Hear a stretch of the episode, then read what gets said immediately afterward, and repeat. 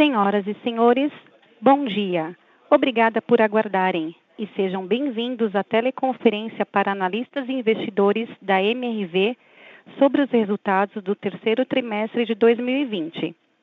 Estão presentes os senhores presidentes Rafael Menin e Eduardo Fischer, e o senhor diretor executivo de Finanças e RI, Ricardo Paixão. Informamos que todos os participantes estarão apenas ouvindo a conferência durante a apresentação da empresa. Em seguida, iniciaremos a sessão de perguntas e respostas, quando mais instruções serão dadas. Caso algum dos senhores necessite de alguma assistência durante a conferência, queiram, por favor, solicitar a ajuda de um operador digitando asterisco zero. Agora, gostaria de passar a palavra para o presidente, senhor Rafael Menin. Por favor, senhor Rafael, pode prosseguir. Bom dia a todos. É um prazer, mais uma vez, estar com vocês nesse divulgação de resultados da MRV. É, a nossa voz hoje está um pouco abafada, porque estamos eu, Fischer e Kaká aqui na mesma sala, então todos de máscara. Mas vamos lá, vamos falar um pouco da companhia. Bom, eu gostaria de resgatar um pouco do passado, a gente chega no presente e, na sequência, a gente fala um pouco do futuro da companhia.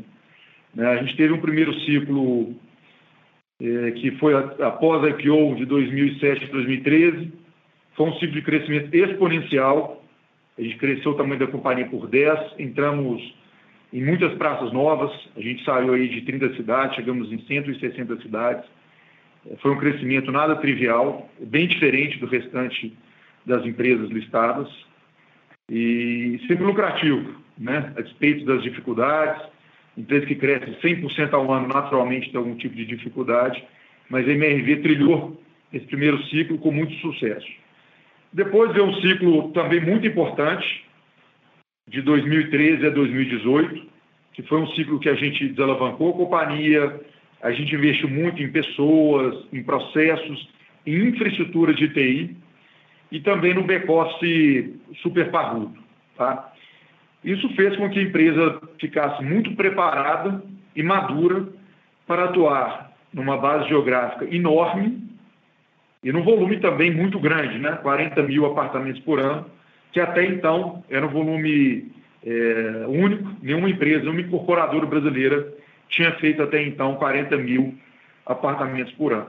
Mas o mais importante é o ciclo que se inicia em 2019, que ele tem como característica um alargamento importante do nosso portfólio de produtos nessas mesmas regiões geográficas, um crescimento importante na agenda digital, uma agenda muito parruda e, e diferente do que a gente tem visto aí no, sendo dito pelo setor.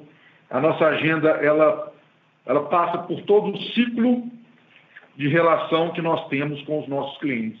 Se começa na venda, depois ele vai ao acompanhamento de obras, a entrega de chaves, mas o mais importante é como é que a gente interage e vamos interagir com os nossos clientes durante a etapa da moradia.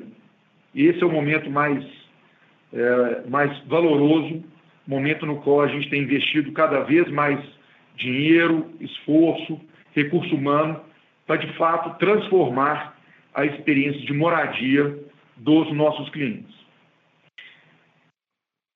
Vale a pena também a gente ressaltar a IHS, que é uma subsidiária no outro país, né, com uma característica diferente, com um custo de capital muito mais baixo, e que tem a cada trimestre ganhado uma relevância maior na nossa estratégia futura. Tá? Bom, e por que, que a gente está muito, muito otimista com esse nosso projeto? É, como eu disse, ele começou em 2019 e tem ganhado cada vez mais velocidade. É, a gente acha que o Brasil e também os Estados Unidos é, terão, os dois países terão os juros comportados nos próximos três anos, pelo menos, e isso transforma por completo, principalmente no Brasil, que é um país que historicamente teve juros elevados, isso transforma por completo o nosso mercado. Né? E abre oportunidades muito interessantes, como, por exemplo, a Luco, que é uma empresa, o modelo de atuação da Luco, ele depende dos juros mais baixos, e é o que a gente está vendo hoje. Né? Uma moradia é super aderente ao que o mercado quer, ao que o público jovem quer. É uma empresa de grande sucesso e a gente não, não vê concorrência é, num, num, futuro próximo. A gente está navegando no Oceano Azul. A HS é a mesma coisa, né? É, a gente tem essa capacidade de gerar ativo com bom yield e tendo um, um, um juros baixo, essa arbitragem de, de juros entre a, o que a gente gera e o que a gente vende para o mercado também faz com que a gente tenha uma, uma posição muito única no mercado americano, principalmente por ser uma empresa totalmente verticalizada e que traz a rebote todo esse know-how que a MRV adquiriu nos últimos 41 anos. Nós já falamos anteriormente, a HS tem uma meta de chegar em 5 mil unidades por ano em 2025, e por outro lado, a MRV ela já faz há bastante tempo, ou ela já tem há bastante tempo, uma operação de aproximadamente 40 mil apartamentos por ano. Então, certamente a HS terá uma grande, um grande diferencial competitivo nesse ciclo de crescimento que se iniciou no ano passado, né, com a, a entrada da MRV. Na realidade, a gente concluiu a operação no primeiro TRI deste ano e a HS certamente ela será amplamente favorecida por todo esse know-how é, em atuar numa escala tão grande, numa presença geográfica tão importante como a gente tem feito. Então, o que a gente enxerga é isso, né? A, o nosso grupo MRV, MRV Co, tem uma capacidade única de gerar ativos em alta qualidade. Hoje a gente, a gente nós já atuamos em 170, 170 cidades em dois países diferentes. E agora eu vou passar a palavra para o Cacá, ele vai falar um pouco mais dos indicadores operacionais e financeiros, e depois a gente volta a bater uma bola no Q&A. Obrigado a todos. Bom, bom dia, pessoal. É um prazer falar para vocês mais uma vez sobre os resultados do, da, da, MRV. Neste terceiro trimestre, eu queria começar passando alguns resultados é, do lado operacional. Tá? Então, a gente teve um recorde histórico de vendas líquidas né, pelo terceiro trimestre consecutivo. Foram quase 2 bilhões de reais, um crescimento de 41% quando comparado ao terceiro trimestre de 2019 e 8% maior do que o segundo TRI de 2020. Esse trimestre também foi marcado por uma retomada dos lançamentos. Né? A gente alcançou aí um total de 1,9 bi lançado, equivalente a 11 mil unidades, 15% de crescimento versus o terceiro TRI de 19 e o dobro, do, o dobro do, do, do, número que a gente alcançou no segundo TRI de 20. É um aumento na VSO, né, na velocidade de vendas, vendas sobre oferta, alcançando 21%, a maior marca desde o ano de 2014 a gente teve também um repasse recorde de 13.900 unidades no, no 3T de 20, um crescimento de 15% quando comparado com o segundo T de 20 e o dobro de um ano atrás. Evolução de 21% do número de unidades produzidas no trimestre, no comparativo também com o trimestre anterior, com o segundo T de 20, totalizando 9.500 unidades. Como a demanda e a venda têm tido patamares bastante elevados desde o início do ano, a companhia iniciou diversas obras no 3T de 20 e já possui várias outras obras também, começando no 4T de 20. Bom, agora falando um pouquinho mais sobre os destaques financeiros, a gente teve a maior receita operacional líquida da história da companhia, né, atingindo 1,76 bi no 3T de 20. Esse número é 12% maior do que igual ao período do ano passado. Tivemos também a maior geração de caixa da história da companhia, atingindo mais de 300 milhões de reais no trimestre, trazendo a dívida líquida sobre PL para 13,3%, e, obviamente, impactando positivamente todos os nossos covenants. O aumento de lucro líquido de 27% no comparativo com o 2T de 20, atingindo 158 milhões de reais, virtualmente em linha com o mesmo período de 2019.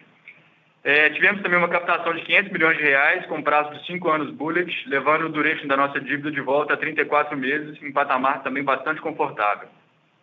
Agora eu queria passar um pouquinho mais sobre os números das subsidiárias a UVA apresentou um crescimento expressivo em seu land bank, fechando o trimestre com 21 mil unidades, percentual URBA. Né, tiveram também 72 milhões de lançamento e 21 milhões de vendas líquidas nesse período. Passando para a Lugo, né, a Lugo, entre fechamentos do 2T de 20 e o 3T de 20, a gente teve o terceiro empreendimento vendido já para o FI é, estabilizado, um processo que durou apenas cinco meses para atingir 95% de ocupação. Em setembro foi posta a locação o quarto e último dos empreendimentos vendidos ao FI, que até o fechamento do 3T de 20 totaliza 32% das unidades locadas. Para finalizar, HS, na HS tivemos um projeto finalizado, né, totalizando então agora sete projetos entre estabilizados e estabilização à venda. Isso são mais de 300 milhões de dólares. Bom, queria agora passar para a sessão de perguntas e respostas. Obrigado. Obrigada. Iniciaremos agora a sessão de perguntas e respostas. Caso haja alguma pergunta, queiram, por favor, digitar asterisco 1. A nossa primeira pergunta vem do senhor Henrico Trota, do Itaú BBA. Por favor, senhor Henrique, Henrico, pode prosseguir. Ô, Rafa, Ricardo, é, é bom dia, é, obrigado pela, pela apresentação. Eu acho que duas perguntas. A primeira, queria que vocês pudessem é, comentar assim, um pouco a pressão de custos no setor, né? E aí, para a gente entender um pouco perspectivas de margem bruta para frente, né? É, a margem REF tá, ficou praticamente flat ainda nesse TRI, então queria entender é, como que vocês estão vendo pressão de custo hoje no, é, no nível de operação MRV, né? Acho que quando a gente olha, pensa dentro do Minha Casa Minha Vida, né? Do Casa Verde e Amarela, é um pouquinho mais é, difícil de, de, repassar essa pressão de custo para preço, né? Então, queria entender é, o que, que vocês estão vendo desse lado, o que, que deveria acontecer com a margem para frente, ou se de fato essa exposição que vocês estão tendo cada vez maior fora do, do Minha Casa Minha Vida, do Casa Verde e Amarela, pode compensar um pouco também essa pressão de custos, né?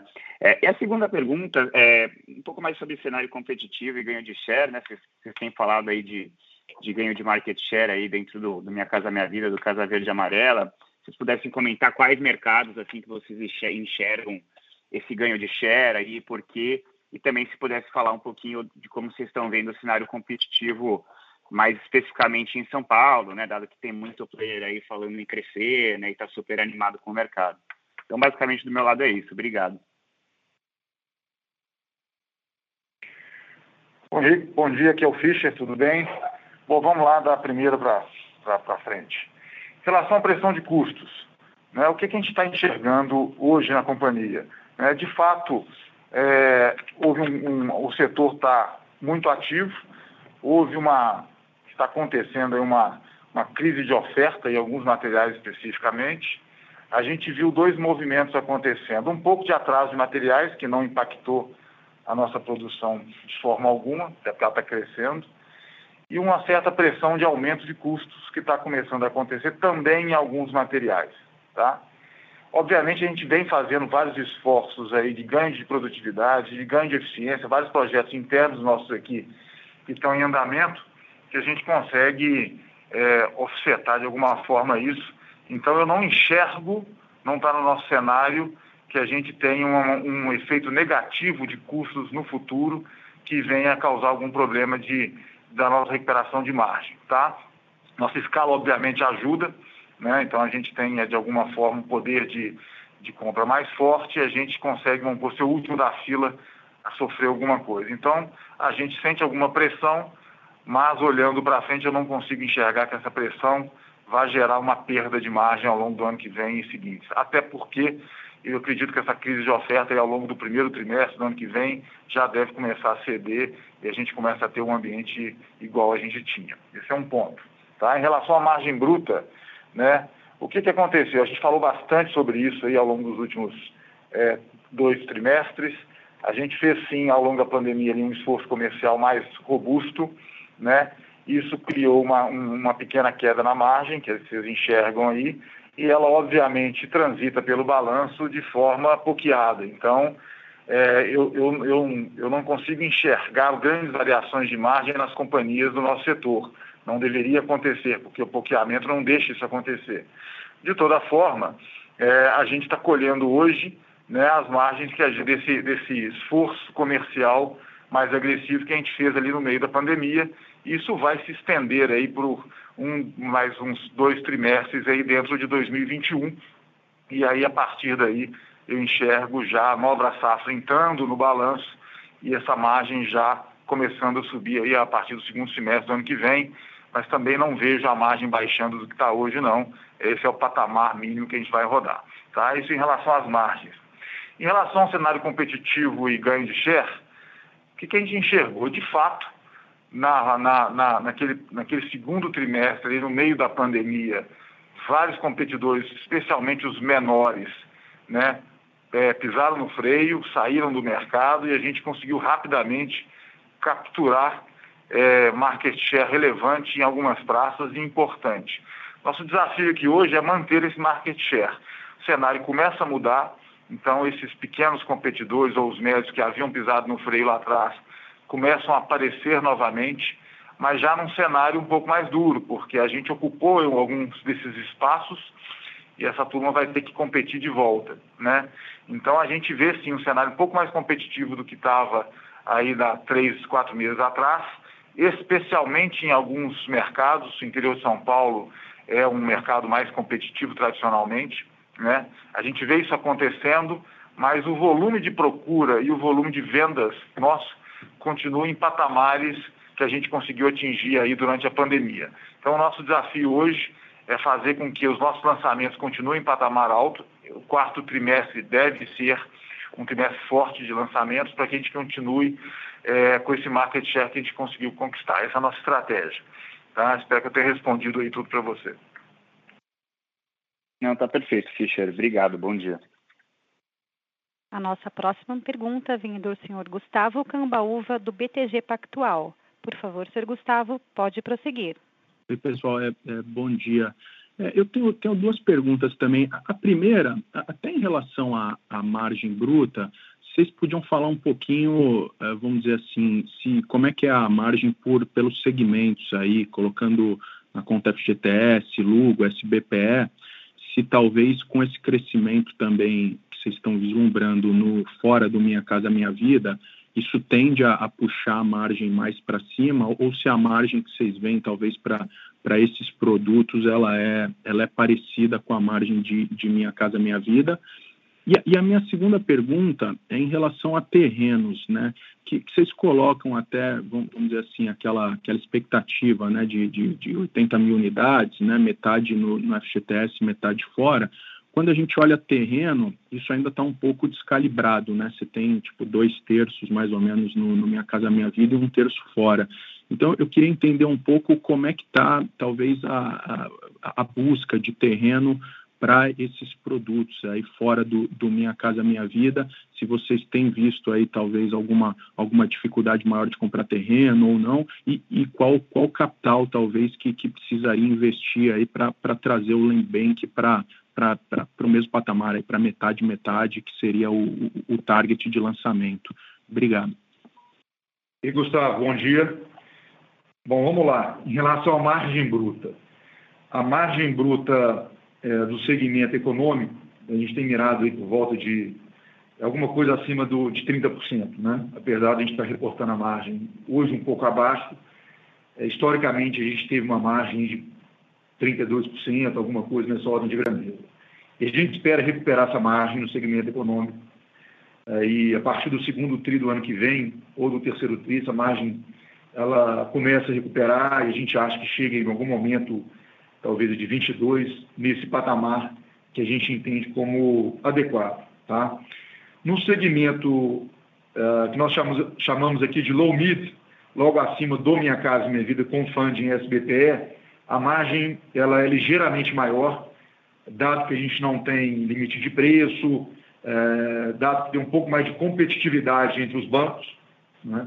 Os bancos privados hoje atuam nesse segmento, mesmo fazendo repasse durante a fase de obras, isso é super importante. Então, a gente acha é, que dá para executar os, os, empreendimentos no, no low mid com margens ligeiramente acima do Minha Casa Minha Vida geralmente superior ao Casa Minha Vida. No segmento Lugo, a margem bruta é menor, tá? mas, por outro lado, a gente não tem despesa comercial. Então, analisando o retorno, ele é muito parecido com o retorno que nós temos no Minha Casa Minha Vida. Tá? No segmento da Urba, o loteamento historicamente entrega margem bruta muito maior, com ciclo, tendo como trade-off um ciclo mais longo. Tá? E já na HS, a margem bruta, ela também é muito parecida com a margem bruta do Minha Casa Minha Vida. A gente está mirando aí o, a venda da propriedade com uma, margem bruta de mais ou menos 29%. E também a despesa comercial é muito menor. Então, eu diria que o, o retorno da HS hoje, dentro do portfólio, esse novo portfólio de atuação da MRV, é, a HS será a empresa que trará a maior margem de contribuição, o maior retorno de contribuição dentre todas as subsidiárias, ok? Em relação a terrenos, para a gente chegar nos 80 mil, é o que aconteceu nos últimos quatro ou cinco anos, a gente comprou por volta de 80 mil unidades por ano, majoritariamente no Minha Casa Minha Vida, e a gente lançou por volta de 40 mil. Então, o Land Bank ele cresceu muito. Eu diria que a gente tem hoje um Land Bank talvez um pouco maior do que o nível ótimo para o Minha Casa Minha Vida. E, por outro lado, a gente tem um Land Bank um pouco menor do que a gente deveria ter nos outros segmentos. Então, a dinâmica daqui para frente será: vamos comprar um pouco menos do que vamos lançar no Minha Casa Minha Vida e vamos comprar um pouco mais do que vamos lançar nos outros segmentos. Tá? Então, aí pensando em alocação de capital total, a gente não deve ver nenhuma mudança importante em relação aos últimos três anos, porque a gente aloca menos capital no segmento econômico e um pouco mais de capital nos outros segmentos.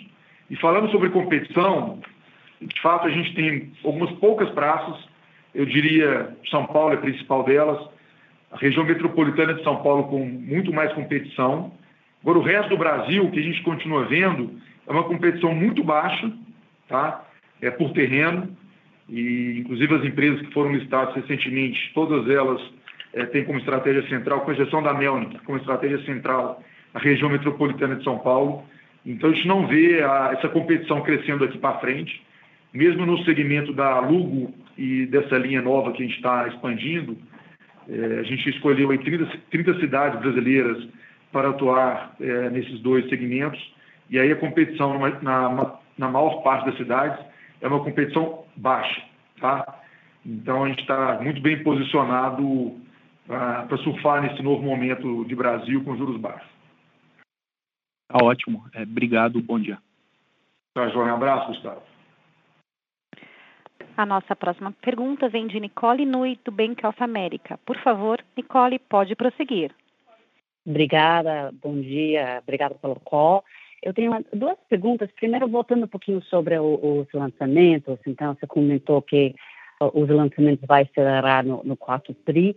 O, queria entender um pouquinho mais sobre a quebra desses lançamentos. Não, não só no quarto TRI, mas no ano que vem. Quantos você está ah, pretendendo lançar dentro do programa e quanto fora, ah, fora do, do programa?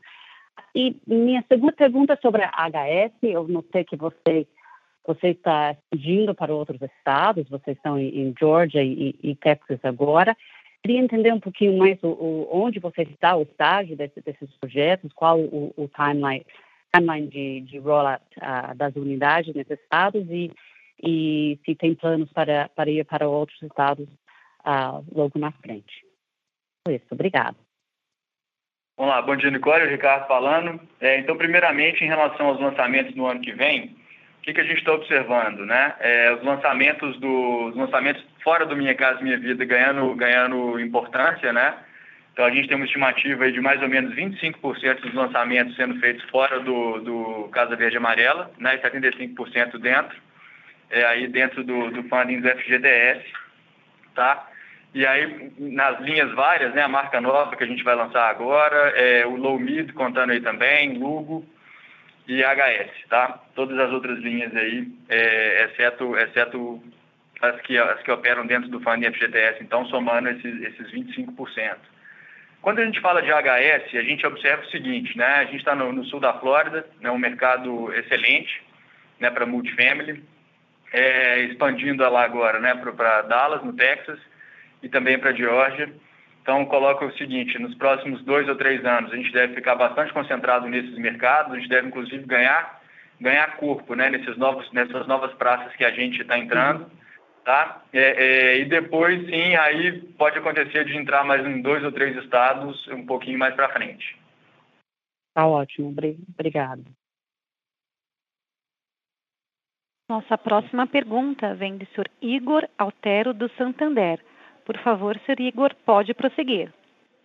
Bom dia, pessoal. Obrigado pela apresentação. É, são dois pontos aqui do meu lado. Né? Acho que o primeiro ponto é, é falar um pouco de venda. Né? A venda de vocês continua é, muito, muito forte, né, batendo recorde no terceiro trimestre. Então, eu queria entender é, como é que vocês estão vendo é, essa, essa, tendência aí, se, ela, se, se vocês estão, estão vendo uma, esse mesmo ritmo aí no, no quarto TRI. É, e puder comentar um pouco sobre a performance da, da, das regiões, né, até nesse terceiro trimestre, como vocês estão vendo a performance, é, essa quebra por regiões, aí falar um pouco do mercado fora de São Paulo, né? São Paulo já parece o mercado mais óbvio. É, e o segundo ponto é, é, com relação à evolução da, do, da carteira de pró-soluto. Né? É, tem uma, uma, uma, perspectiva aí mais desafiadora né, de, de desemprego olhando para frente, então eu queria ver como é que vocês estão olhando o comportamento da carteira agora né, e, e qual a perspectiva para frente. Obrigado. Oi, Igor, bom dia. Aqui é o, é o Fischer de novo. Vamos lá. É, vendas. Né? Como eu falei na, na pergunta anterior, o que a gente percebe hoje é que, aquele, que aquela demanda forte que surgiu, mais forte ainda que surgiu na pandemia, ela permanece. Né? Então a gente vê o número de leads ainda num patamar bem alto, quer dizer, a, essa tendência não mudou.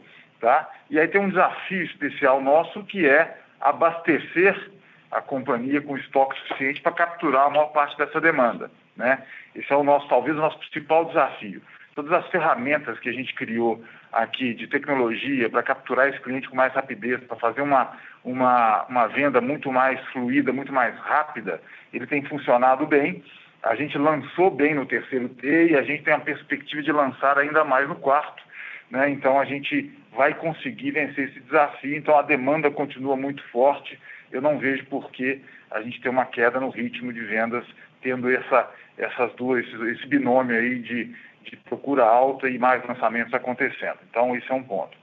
Para o Soluto, esse é um grande debate nosso. A gente tem feito esforços muito grandes também em tecnologia. Então, a gente tem hoje, quando o cliente entra aqui, ele tem o, a, a, o rating dele analisado com, uma, com, com ferramentas de, de inteligência artificial para a gente poder conceder esse crédito da forma mais responsável possível. Então, a gente vê o comportamento do nosso prosoluto inclusive melhorando, a gente tem feito esforços muito grandes. E um outro aspecto importante é essa diversificação nossa de, de produto, de funding e de renda, ela vai ser muito importante também nesse aspecto.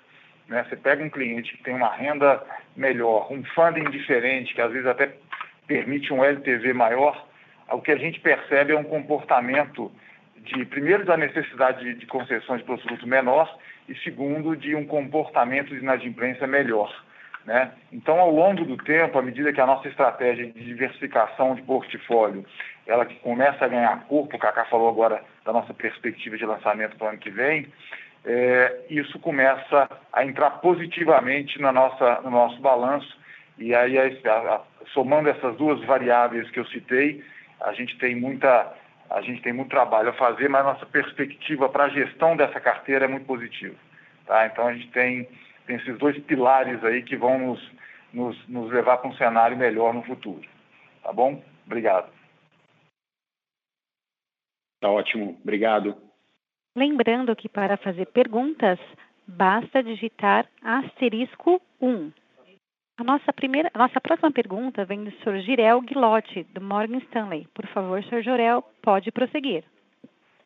Bom dia a todos. Obrigado pelo, pelo call. Um, eu tenho duas perguntas aqui. A primeira é, eu queria saber sobre, sobre o uso do, de, de, de caixa, porque vocês têm uma, uma posição bastante favorável em termos do, do, do, do dívida líquida eh, versus equity.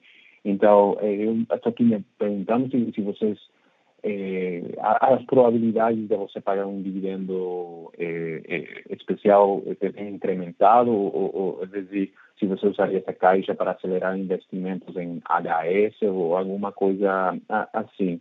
E, e a segunda pergunta é, é eu queria ter uma melhor ideia de demanda por regiões. Vocês estão em mais de 100 cidades e, e, e, obviamente aqui em São Paulo tem muita demanda, a gente entende, mas eu queria saber se tem algumas regiões onde você está vendo mais demanda do esperado, eh, se tem outras regiões que estão um pouco mais mais fracas, então, ou se em realidade você não vê diferença eh, eh, entre aqui e no Nordeste, o que seja. Então, eu, essas são minhas duas perguntas. Obrigado. Jorel, vamos lá, o áudio cortou um pouquinho, é, mas acho que a primeira pergunta foi em relação ao uso de caixa, né, em relação a dividendos, se não me engano. É, então, o que, que, acontece? A companhia é super conhecida aí por ser uma excelente pagadora de dividendos, né? a gente busca sempre ali, o dividend yield de 50%, né, em relação a, a dividend 50%, não, desculpa, em relação ao dividend payout de 50% né, do lucro líquido do ano anterior. É, no ano passado, a gente fez o pagamento de 75% do lucro do ano anterior. Esse ano, a gente tinha uma expectativa de pagar 50%. Tá? É, em função da pandemia, isso foi suspenso, né, discutido aqui em conselho e, e determinado que a gente pagaria somente dividendo, dividendo mínimo obrigatório.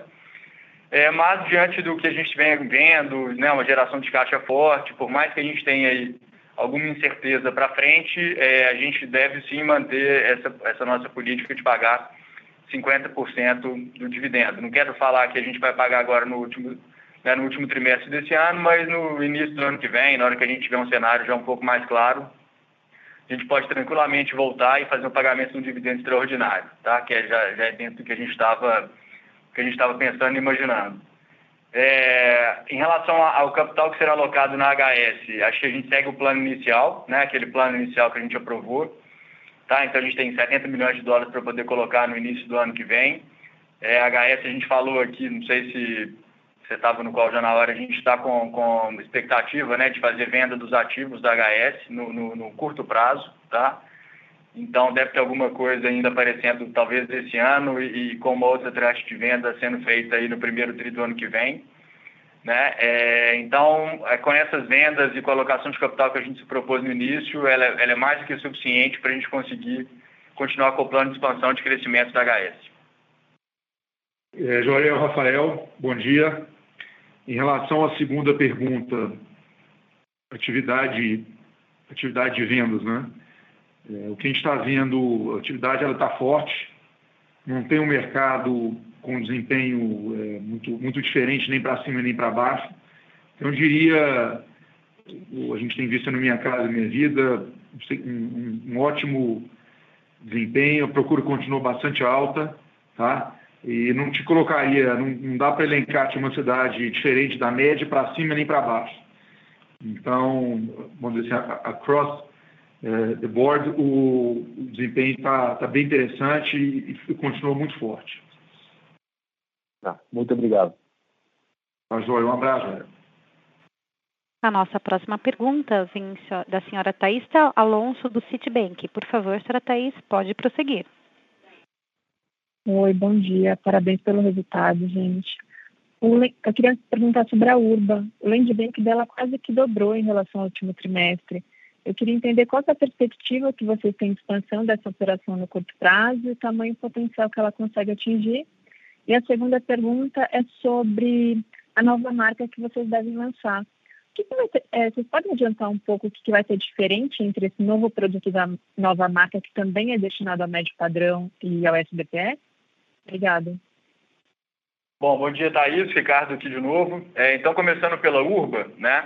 O que, que a gente fez, na verdade? A gente, realmente, a gente cresceu bastante o land bank da Urba aí no último trimestre, né? Já mirando ali é, é, o nosso plano de crescimento. É um plano de crescimento bastante agressivo, tá? A gente já tem expectativa de lançar é, no ano que vem entre 3 e 4 mil unidades. E a gente enxerga o potencial desse negócio como um potencial altíssimo, tá? Então, dentro do nosso, dentro do nosso plano de negócios interno, né, isso aqui não é um guidance, é simplesmente nosso plano de negócios, a gente estima chegar em 15 mil, é, é, venda de 15 mil lotes por ano num prazo de 5 anos. Tá? Então, já, é, essa, essa linha de aumento de land bank já, já vai totalmente de encontro né, com a nossa expectativa é, de, de, aumento de lançamentos no ano que vem e, e, e depois em uma estabilização em torno de 15 mil unidades. E só é importante colocar também o seguinte, alguns projetos que a gente tem adquirido agora na Urba, eles já estão mais próximos de fase de lançamento, tá? Então eles já não são é, é, terras, né, que tem que fazer mudança de zoneamento nem nada, são projetos que estão em estágio mais próximo de lançamento. Isso se faz necessário para a gente conseguir executar o plano de crescimento de curto prazo, né? O, o plano de longo prazo ele mistura um pouco de projetos já em estágio mais avançado com, com terra, né, com terreno realmente que aí a gente vai comprar para poder fazer a mudança de zoneamento. Deixa eu só pegar aqui, é o Fischer falando, mas vou falar sobre a nova marca. Então a gente deve divulgá-la em breve. Qual que é a nossa ideia? A gente enxerga um vazio numa faixa de renda que a gente começou a explorar quando a gente começou a operar no SBPE, logo acima do, do, do, Minha Casa Minha Vida, que é uma faixa que sobe um pouco acima disso, imóveis aí até 450, 500 mil reais no mercado de São Paulo, por exemplo. Né? E com, a, com, a, com essa nova dinâmica de taxa de juros, esse é um mercado muito grande, que tem uma demanda forte, reprimida por conta desses anos de, de taxa de juros alta, que pode ter um, um potencial enorme. Então a gente já vem trabalhando isso, explorando esse mercado, é, tentando entendê-lo melhor desde que começou as nossas iniciativas fora do Minha Casa Minha Vida, e a gente entendeu que a gente tinha a capacidade de criar um produto industrializado, isso é importante, operacionalmente falando, a gente vai levar todo o know-how que a MRV tem em produção em escala para um produto, para uma faixa de renda maior. Né? Então a gente entende que tem um alto grau de complementariedade em toda a nossa plataforma. Inclusive a gente deu um, um, um, uma abertura disso no nosso release logo no início, você pode ver. E com isso a gente conseguirá pegar a imensa maioria das faixas de renda do Brasil dentro do MRV. Uma família que ganha de dois salários mínimos, indo até 11 salários mínimos, entra na MRV e é atendida de alguma forma. Né? Então é importante que a gente vai fazer isso de forma industrializada, tirar a artesanalidade desse processo e pegar um, um, um vazio de mercado que a gente enxerga com um potencial muito grande em algumas praças específicas. Então a gente elencou uma série de cidades onde a gente pode trabalhar esse produto e, assim, e de, e, resolvemos criar uma marca própria para ele, que vai ser divulgada em breve, e vamos endereçar isso também, esse alargamento do nosso portfólio dentro da nossa estratégia de, ampli, de ampliar nossa plataforma.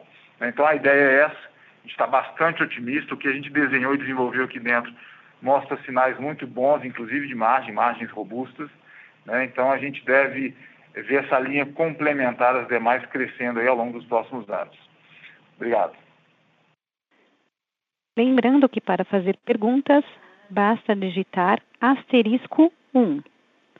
A nossa próxima pergunta vem do Sr. Jonathan Coutras, do Banco JP Morgan. Por favor, Sr. Jonathan, pode prosseguir. Oi, pessoal. Parabéns pelo resultado. Obrigado pela pergunta. Eu tinha duas perguntas. Uma sobre o ROI. Queria entender como vocês estão vendo essa linha. Se imagina que ela volta aos níveis do ano passado, já no segundo ano que vem, né? Então, em linha com o que foi comentado em relação à margem bruta. E a segunda pergunta era como está o nível de provisionamento. Eu lembro que no call do trimestre passado você tinha comentado que já voltou a níveis pré-crise, que dessa vez continua assim, né? Como que estão vendo essa carteira? É, obrigado. Bom dia, Jonathan. Rafael falando. Em relação ao ROI, num primeiro momento, a gente vê uma recuperação do ROI é, mais pelo crescimento. Tá? A gente espera no próximo ano as subsidiárias ganhando tração, Minha Casa Minha Vida continuando performando muito bem. Então, o crescimento e a diluição das despesas tem um impacto positivo no ROI.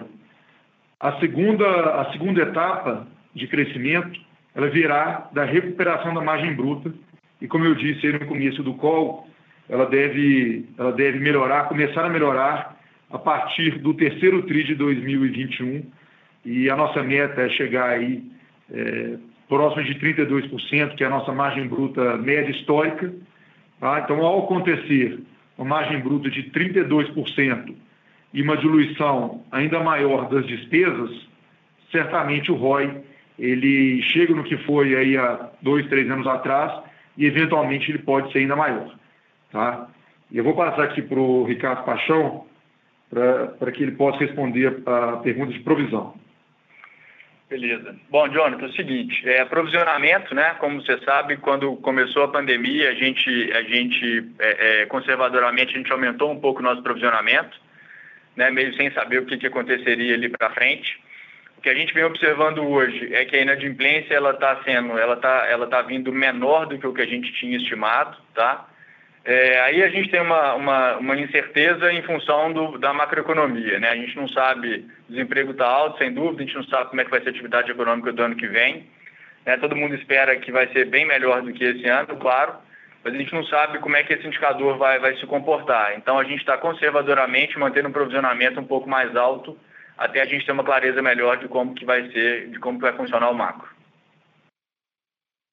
Ah, perfeito, obrigado. Encerramos neste momento a sessão de perguntas e respostas. Para as considerações finais, gostaria de passar a palavra para o presidente, senhor Eduardo Fischer. Por favor, senhor Eduardo, pode prosseguir.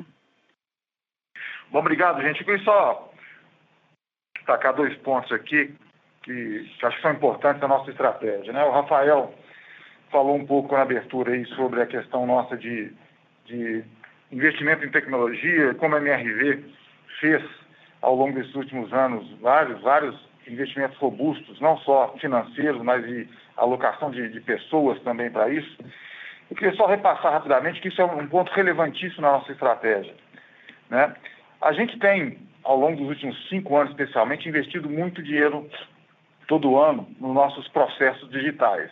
Muitas vezes só, só, só, aparece o que a gente tem, o esforço que a gente tem feito na jornada digital do cliente, que é super importante para nós, é estratégico, mas ela, ela, ela pega todo o escopo operacional da companhia.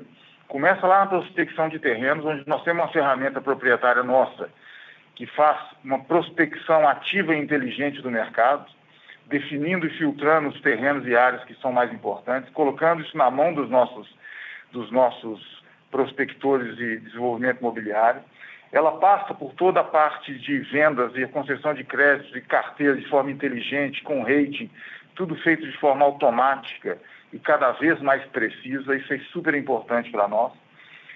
E ela chega na construção, nós, nós queremos, quisemos inclusive dar disclosure nisso no, no release.